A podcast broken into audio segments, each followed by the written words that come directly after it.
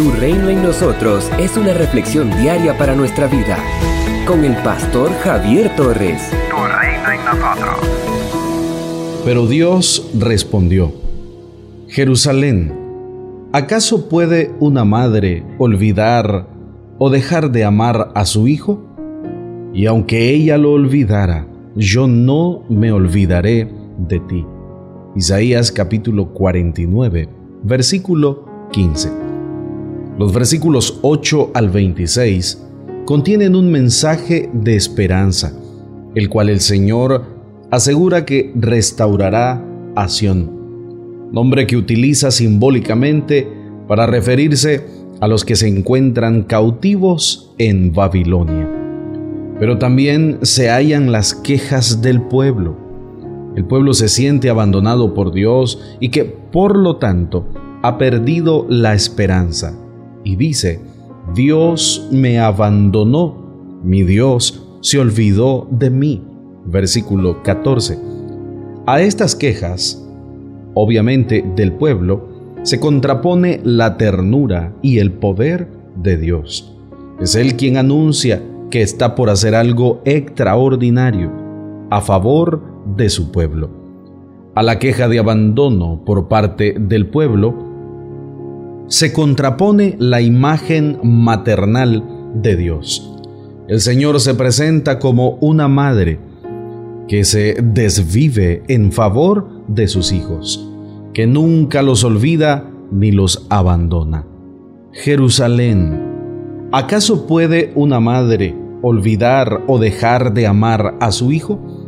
Y aunque ella lo olvidara, yo no me olvidaré de ti. Yo te llevo grabada como un tatuaje en mis manos. Siempre tengo presentes tus murallas. Versos 15 y 16.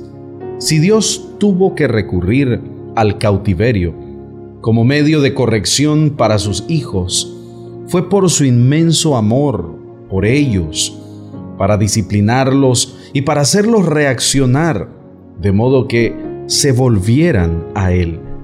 Pero ahora está usando todo su poder para liberarlo de aquel tirano que parece invencible.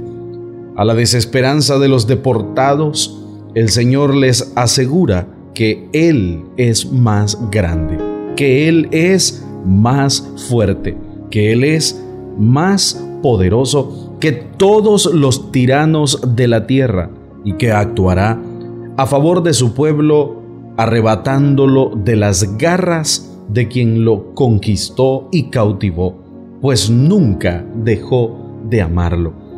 Al escuchar este mensaje de esperanza, este mensaje de liberación, el lamento se transforma en gritos de alegrías. Cielos, griten de alegría. Tierra, alégrate mucho.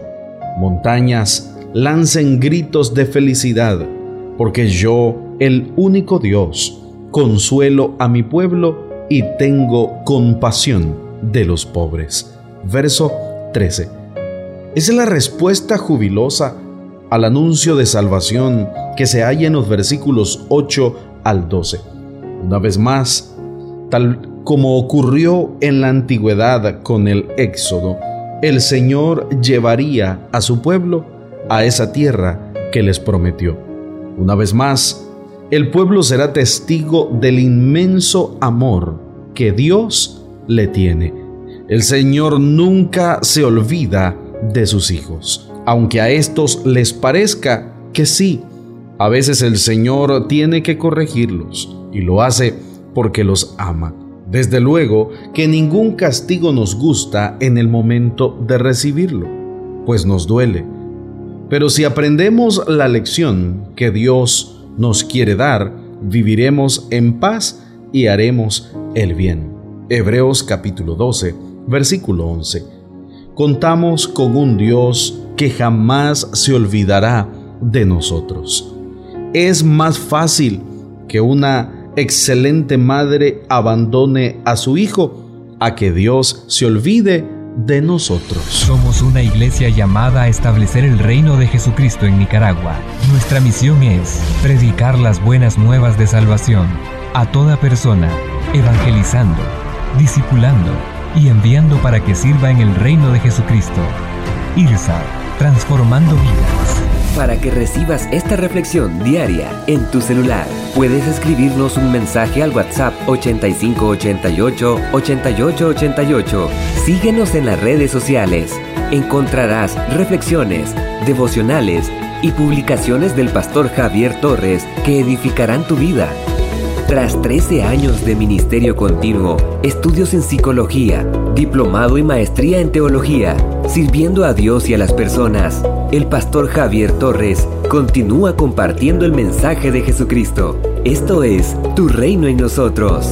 Visita www.javiertorres.com y encuentra contenido que transformará tu vida. Tu Reino en nosotros.